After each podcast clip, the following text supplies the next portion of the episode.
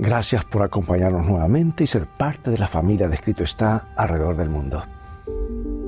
Hoy el tema es ¿cómo es realmente el cielo? ¿Te has puesto a pensar?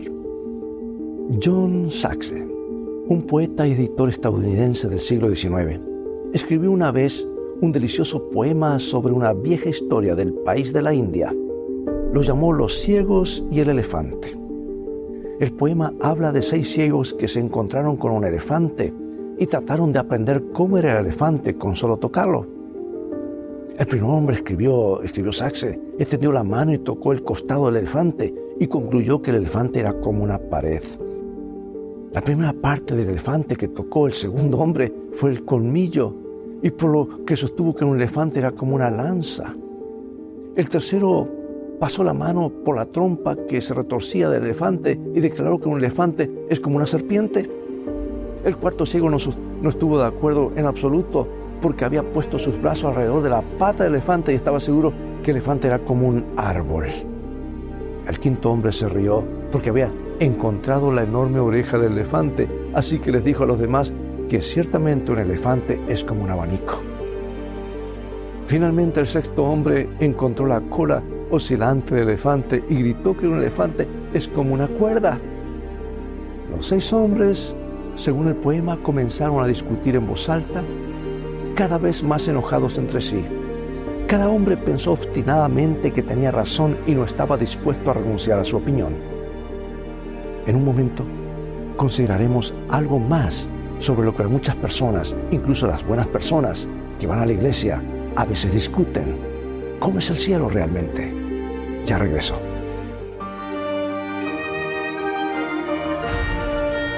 Escrito está, declara el mensaje final de Dios para nuestro tiempo, presentando al Cristo viviente como la respuesta a nuestras más profundas necesidades. Escrito está con el pastor Robert Costa. Después de compartir la historia de seis ciegos que no estaban de acuerdo sobre qué era un elefante, John Guthrie Saxe terminó su poema, que en inglés rima perfecto, con estas palabras. Y al traducir pierde un poquito, pero esto es lo que dice. Y así estos hombres de Indostán, disputando a lo alto y a lo largo, cada uno en su opinión, excesivamente rígido y fuerte, aunque cada uno tenía parte de razón. Y todos estaban equivocados. Luego, en las líneas finales del poema, el poeta Saxe les cuenta a sus lectores la razón por la que escribió este poema. Los seis ciegos, deja claro, ilustran cuán errados y desacertados son tantos argumentos religiosos. Tan a menudo en las guerras teológicas los disputantes, entre ellos yo, marchan en total ignorancia, de lo que cada uno describe y parlotean sobre un elefante que ninguno de ellos ha visto. Eso es lo que escribió Saxe. El poeta reconoció la triste verdad de que cuando se trata de sus creencias religiosas, las personas pueden ser muy apasionadas y obstinadamente seguras de que tienen razón. Y eso pasa en la religión y en la política, no tanto en otros campos.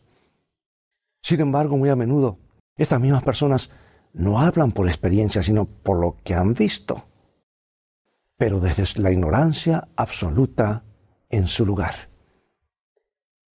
Uno de estos temas religiosos es la creencia del cielo. Las opiniones sobre el cielo varían enormemente. ¿Qué es el cielo? ¿Existe siquiera? Si es así, ¿dónde está y cómo es allí? Algunas personas no creen en el cielo otros dicen que hay tres cielos o incluso siete. Algunos dicen que vas al cielo cuando mueres, otros dicen no, primero vas a un lugar llamado purgatorio, luego tal vez al cielo después. Y algunos dicen que el cielo no es un lugar real, que es simplemente una fantasía ilusoria a la que la gente de mente débil se aferra para hacer frente o escapar de las duras realidades de la vida aquí en la tierra. Hay quienes creen que eventualmente todos terminarán en el cielo. Pero otros dicen que muy pocas personas lograrán llegar allí. Y casi todos los argumentos sobre el cielo suelen generar más calor que luz, más controversia que comprensión. Tanta confusión, tantas opiniones. ¿Pero por qué? ¿Por qué todas estas diferentes opiniones y teorías cuando la Biblia misma es muy clara acerca del cielo? De hecho, ¿sabes que la Biblia está llena de detalles sobre el cielo? Sí, Dios quiere que sepamos cómo es el cielo, para que queramos y anhelemos estar allí.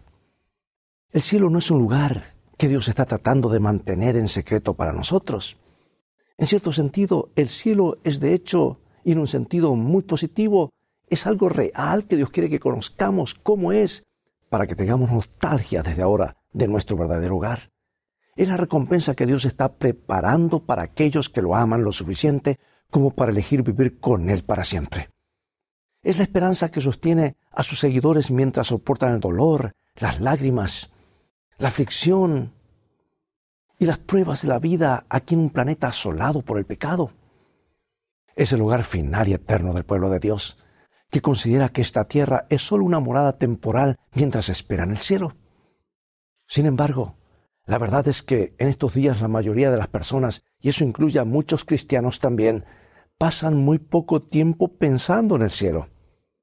Desde el momento en que nos despertamos por la mañana hasta que nos derrumbamos exhaustos en nuestra cama nuevamente por la noche, estamos corriendo, yendo y haciendo. Estamos comiendo, trabajando, sentados en clases o en comités comprando, limpiando la casa, arreglando autos, pagando facturas o corriendo a las citas. Nuestros días están llenos de relaciones con otras personas, familiares, compañeros de trabajo, extraños, vecinos, empleados, clientes, vendedores. Y detrás de todo está el estruendo interminable de las noticias diarias de todo lo que sucede en nuestro mundo. Las guerras, los escándalos, los desastres, la violencia, problemas políticos, económicos, el reflujo de, la vida política, el poder y las pasiones humanas, compitiendo también por nuestra atención y quizás con demasiado éxito están los mundos no del todo reales de los deportes y el entretenimiento. Nuestros días están llenos de pared a pared, con el aquí y el ahora, con lo que vemos y oímos, con lo que inunda nuestros sentidos. Esta es nuestra realidad, eso es lo que vivimos. Pasamos nuestros días confinados a un momento en el tiempo y a un pequeño espacio. Y es en ese tiempo y espacio vivimos, nos movemos y tenemos nuestro ser. Mientras tanto, los cristianos sabemos que en algún lugar inconcebiblemente lejano en el universo hay un lugar invisible del que nos han enseñado llamado cielo. Pero para muchos el cielo es parte del futuro lejano, no del aquí y ahora. Y aunque podemos ver y tocar en el entorno inmediato en que vivimos todos los días, el cielo está fuera de la vista y fuera del alcance. Por lo tanto, apenas parece real. Además, nuestras vidas se mueven tan rápido y están tan llenas que apenas podemos seguir el ritmo de lo que sucede en nuestro alrededor y mucho menos detenernos a contemplar un lugar en el que nunca hemos estado. Y sabes que parte del problema también es que lo que eh, lo que muchos de nosotros normalmente sabemos, o al menos creemos que sabemos sobre el cielo, nos deja mucho menos impresionados. ¿Qué pasa si, por ejemplo, no te gusta tocar el arpa o acariciar leones domesticados todo el día? ¿Qué pasa si las nubes blancas y lanudas y los halos y el canto de, en el coro celestial te dejan frío? ¿Y realmente tienes que correr todo el tiempo con una larga túnica blanca y una corona? Sin duda, una de las razones por la que a muchos de nosotros nos cuesta emocionarnos con la eternidad es que llevamos una visión atrofiada y a veces infantil del cielo como un escenario espectacular en el que estamos destinados a flotar interminablemente haciendo cosas insípidas y siendo santos. Algo así como pasar unas vacaciones en una impresionante playa tropical leyendo la guía telefónica. Una comparación absurda, pero eh, a veces se parece a esta realidad que algunos piensan. Amigo, amiga, tenemos 70, 80, 90 años de vida en este mundo, tal vez incluso 100. Y la vida corre a una velocidad vertiginosa. Y justo cuando parece que comenzamos, se acabó. Este mundo es muy temporal. El cielo que la Biblia dice que finalmente se mudará a una tierra nueva y recreada es nuestro hogar real y final. Allí pasaremos cientos, miles, millones y miles de millones de billones de años en una eternidad sin fin, no captamos lo que es la eternidad. Así que tal vez nos convenga pensar un poco en el lugar donde pasaremos el resto de nuestras vidas. Yo quiero desafiarte a, buscar dentro de ti mismo y encontrar ese interruptor que active el poder de la imaginación con el que naciste y que usaste tan libremente cuando eras niño.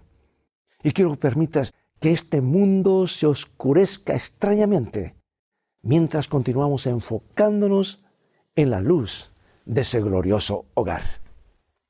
Quiero que te unas a mí para imaginar el cielo basado en lo que dice la Biblia al respecto.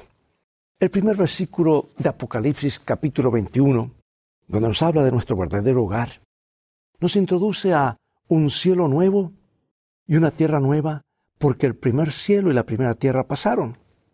Imagina el cielo, amigo mío. En Apocalipsis 21, versículo 4, está escrito de esta manera. Dice, enjugará Dios toda lágrima de los ojos de ellos. Y ya no habrá muerte, ni habrá más llanto, ni clamor, ni dolor, porque las primeras cosas pasaron. Imagina que no hay ninguna lágrimas, no hay más lágrimas. Imagina que no hay muerte. Imagínate sin dolor ni tristeza, sin llanto. Cuando tu corazón se siente como si te lo hubieran arrancado mientras estás de pie sobre una tumba de alguien a quien amas. Cuando gritas involuntariamente con un dolor físico o emocional insoportable. Cuando secretamente has llorado hasta el agotamiento cuando tu mundo se ha derrumbado a tu alrededor. ¿Puedes imaginar cómo será estar en un lugar donde nunca llorarás y nunca sentirás ganas de llorar? Imagina especialmente ¿Cómo será estar en un lugar donde ya no haya muerte? ¿Cómo será darse cuenta de que tú mismo nunca vas a morir, nunca? Donde envejecer no significa acercarse al final. Donde puedes amar a otras personas sin cargar con el miedo constante de perderlas. El conocimiento seguro de que en algún momento tendrás que despedirte cuando uno de ustedes muera un lugar donde no hay cementerios, ni funerales, ni despedidas junto a la tumba. Un lugar, amigo, amiga, donde la gente no muere, los animales no mueren, las flores no mueren y las hojas no caen de los árboles. Un lugar sin seguro de vida y sin últimas voluntades o testamentos. Imagina también un lugar de perfecta paz, sin conflicto, sin guerra ese es tu hogar. Ese es mi hogar. Hablando de ese mejor tiempo y lugar, la Biblia dice en Isaías capítulo 2, versículo 4, lo siguiente. Y volverán sus espadas en rejas de arado y sus lanzas en hoces. No alzará espada nación contra nación, ni se adiestrarán más para la guerra.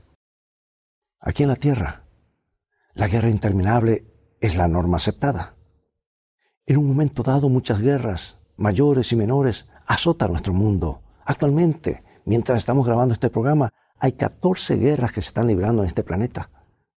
Pero en el cielo y la tierra nueva, la guerra desaparecerá para siempre. Y no solo entre naciones, sino entre personas individuales. Incluso en la más cercana de nuestras relaciones eh, en esta vida, eh, a veces experimentamos tensión, ¿no es cierto? Desacuerdos, malos entendidos en el mejor de los casos. Y en el peor de los casos experimentamos conflicto, abuso verbal, abuso físico y emocional, divorcio y alienación. Imagina un lugar donde vivamos en perfecta armonía con todos. Un lugar donde todos estamos leyendo la misma página juntos. Un lugar donde no tenemos necesidades insatisfechas de intimidad, comunicación y afirmación. Un lugar donde todas nuestras relaciones funcionan a la perfección y nos brindan una alegría profunda, duradera y permanente. Imagina todo lo que siempre has querido o esperado en el amor o en la amistad e imagina que es tuyo para siempre. Imagina a continuación un lugar donde nunca dormimos, pero nunca nos cansamos. Un lugar donde somos eternamente jóvenes y llenos de energías. No más vejez, no más arrugas, no más dolores, ¿verdad? Nota lo que Pablo escribió escribiendo la, ah, escribiendo la primera carta de Corintios, capítulo 15, versículos 53 y 54. Lo que sucederá cuando la eternidad comience con la segunda venida de Jesús. Amigo, esto es real, esto no es una fábula, esto es palabra segura, verdadera de Dios. Porque es necesario que esto corruptible se vista de incorrupción y esto mortal se vista de inmortalidad. Y cuando esto corruptible se haya vestido de incorrupción y esto mortal se haya vestido de inmortalidad, entonces se cumplirá la palabra que está escrita, sorbida es la muerte en victoria. La mayoría de nosotros presionamos duro todo el día. Muchos de nosotros nos sentimos perpetuamente exhaustos y al borde del agotamiento. Imagina un lugar donde el ritmo de tu vida sea relajado, donde nunca te sientas presionado, donde nunca te sientas apurado, donde nunca te sientas abrumado por tener demasiado que hacer y no tener suficiente tiempo para hacerlo. Imagínate sentirte energizado pero no estresado, sentirte emocionado pero no presionado. Imagina saber que tienes todo el tiempo que puedas necesitar para hacer lo que quieres hacer.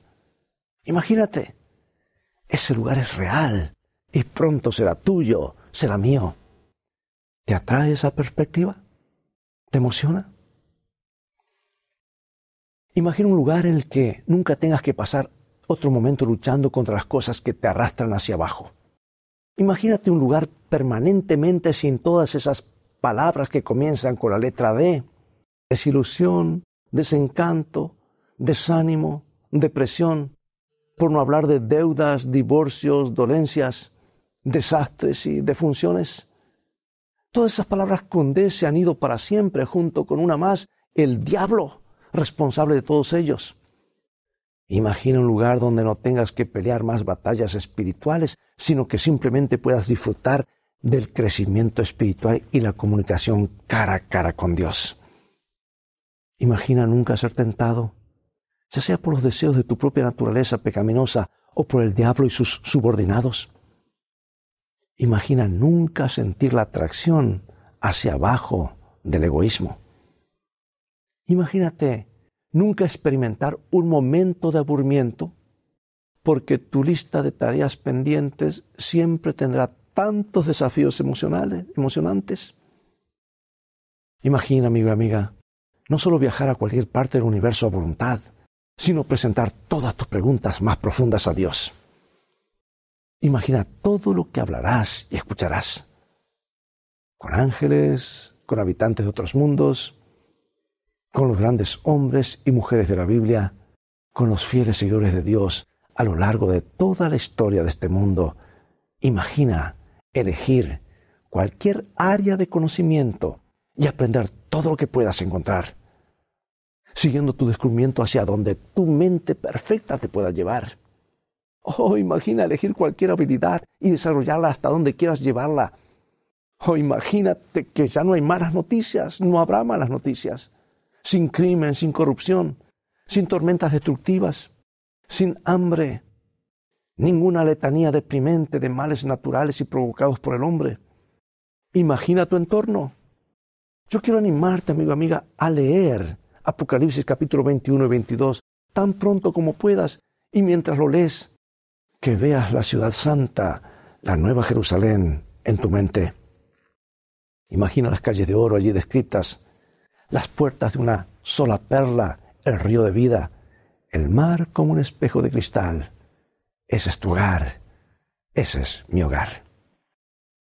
Pero por encima de todo, quiero que imagines esto del cielo. Quiero que te imagines lo mejor de él. Se encuentra solo en solo palabras que puedes leer en Apocalipsis. Aquí está cómo se describe tu hogar y mi hogar, Apocalipsis 22. Así cierra la Biblia. Y verán su rostro. Imagina mirar directamente a la cara de Jesús. Imagínate parado en su presencia inmediata y mirando directamente a sus ojos mientras Él fija su mirada en ti. Allí verás mirarte suavemente con ojos llenos de amor que las palabras por sí solas nunca puedan describir. Estos son los ojos de aquel que soñó contigo en su mente y luego te llamó a la existencia. Estos son los ojos de aquel que llenó tus pulmones con tu primer aliento y cada aliento que siguió. Estos son los ojos de aquel cuyo poder inmediato mantiene latiendo tu corazón. Estos ojos una vez fueron cerrados en la muerte por ti para que puedas compartir este momento en el cielo con Jesús. Estos son los ojos del amor eterno, perfecto, incondicional y que todo lo abarca. Y quiero que imagines mirar esos ojos y darte cuenta de que finalmente tu dolor, tu pérdida, tu pecado, tu separación y tu miedo se han ido y eres perfectamente amado y aceptado en este momento y lo serás por toda la eternidad. Sí, nada jamás igualará el gozo que todo lo consume de mirar el rostro de aquel que te hizo y sentir una gratitud tan grande como nunca soñaste posible. De darte cuenta que gracias a Él tu corazón nunca estará vacío tu mente nunca eh, estará arrugada. Tu cuerpo nunca se cansará. Tu alma nunca, pues, desfallecerá. Imagina cómo se sentirá estar inmerso en la aceptación, la aprobación y el amor incondicional. Ahora, imagina los ojos de Jesús brillando mientras te sonríe. Imagina darte cuenta de que su atención total en este momento se enfoca en ti y solo en ti. Imagínate, darse cuenta, amigo y amiga, que mientras miras por mucho tiempo esos ojos sonrientes, de repente se te ocurre que el cielo es mucho más que calles doradas y un mar cristalino. Es disfrutar de la presencia de alguien que te ama más que su propia vida y saber que tienes toda la eternidad para descubrir cuánto y por qué. Finalizo con esta historia y luego oraremos juntos. Hace muchos años, un joven médico y su esposa que vivían en el sur de California deseaban tener hijos. Pero pasaron los años y no sucedió. Así que decidieron adoptar a un niño pequeño. Sin embargo, algún tiempo después, su esposa también dio a luz a un bebé. Estaban encantados. Ahora su familia estaba completa.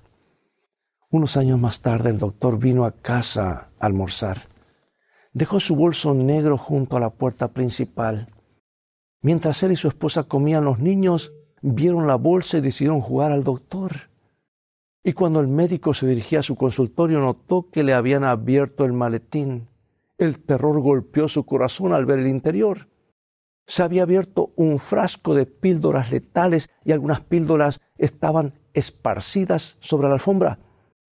Llamó a los niños y les preguntó si habían tragado alguna de las pastillas. El niño mayor, tratando de proteger al pequeño, dijo, sí, sí, lo hice. Inmediatamente lo llevaron de urgencia al hospital y le lavaron el estómago. El médico y su esposa se fueron a casa, aliviados de que su hijo estuviera bien. Pero cuando llegaron a casa, su otro hijo pequeño también murió. ¡Qué tragedia! Los padres estaban desconsolados. Su dolor estaba más allá de la expresión. La semana siguiente, la madre, con la voz entrecortada, relató la historia durante una reunión de oración en su iglesia. Con lágrimas corriendo por sus mejillas, terminó diciendo, Tengo nostalgia del cielo, siento que no puedo esperar. Y esta frase quedó en la mente del pastor, Henry de Fruitier con el tiempo escribí una canción con ese título Homesick for Heaven. Tengo nostalgia del cielo. Amigo, amiga, frente a los reveses e infortunios de la vida, pregunto, ¿tienes nostalgia del cielo? ¿Has derramado suficientes lágrimas y has tenido suficientes pruebas en la vida aquí en la tierra y estás tan listo para volver a casa? ¿Estás cansado de las batallas contra tu propia naturaleza egoísta? ¿Estás cansado del incesante redoble de noticias trágicas, violentas y deprimentes cada vez que ves la televisión, internet o lees el periódico? ¿Anhelas reunirte con los seres queridos que te han sido arrebatados por la muerte? Si es así, sabe que inmediatamente después de describir nuestro eterno hogar celestial, Dios termina el libro de Apocalipsis y la Biblia misma con esta invitación en Apocalipsis 22, 17. y el espíritu y la esposa dicen, ven. Y el que oye, diga, ven. Y el que tiene sed, venga, y el que quiera tome del agua de la vida gratuitamente. Jesús mismo es el agua de la vida. Y aquellos que acepten su invitación y que acudan a Él para recibir perdón y salvación, estarán con Él para siempre en el cielo, donde quiera que estés en este momento. Te invito a unirte en oración. Padre, gracias. Gracias por la esperanza, la promesa de un mundo nuevo y mejor. Un cielo que traerás a una tierra nueva como nuestro hogar eterno. De hecho, tenemos nostalgia del cielo. Padre, y no queremos perdernos la eternidad contigo. Así que venimos a ti en este momento. Te pedimos que entres en nuestros corazones para cambiarnos y hacernos nuevos. Aceptamos tu regalo de la vida eterna, hecho posible por el sacrificio de Jesús en el Calvario hace tanto tiempo. Sabemos que cuando oramos nos escuchas, así que te agradecemos por escuchar y también por responder, por responder esta oración y la oración de cada corazón, en el nombre de Jesús. Amén.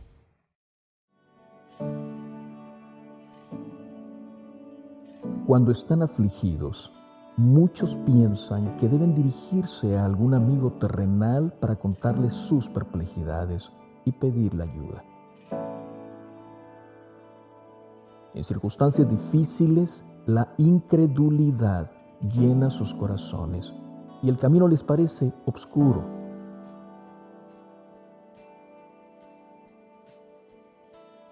Sin embargo, está siempre a su lado el poderoso consejero de todos los siglos, invitándoles a depositar en Él su confianza. Jesús, el gran ayudador, les dice, venid a mí, que yo os haré descansar. ¿Nos apartaremos de Él para seguir en pos de falibles seres humanos que dependen de Dios tanto como nosotros mismos?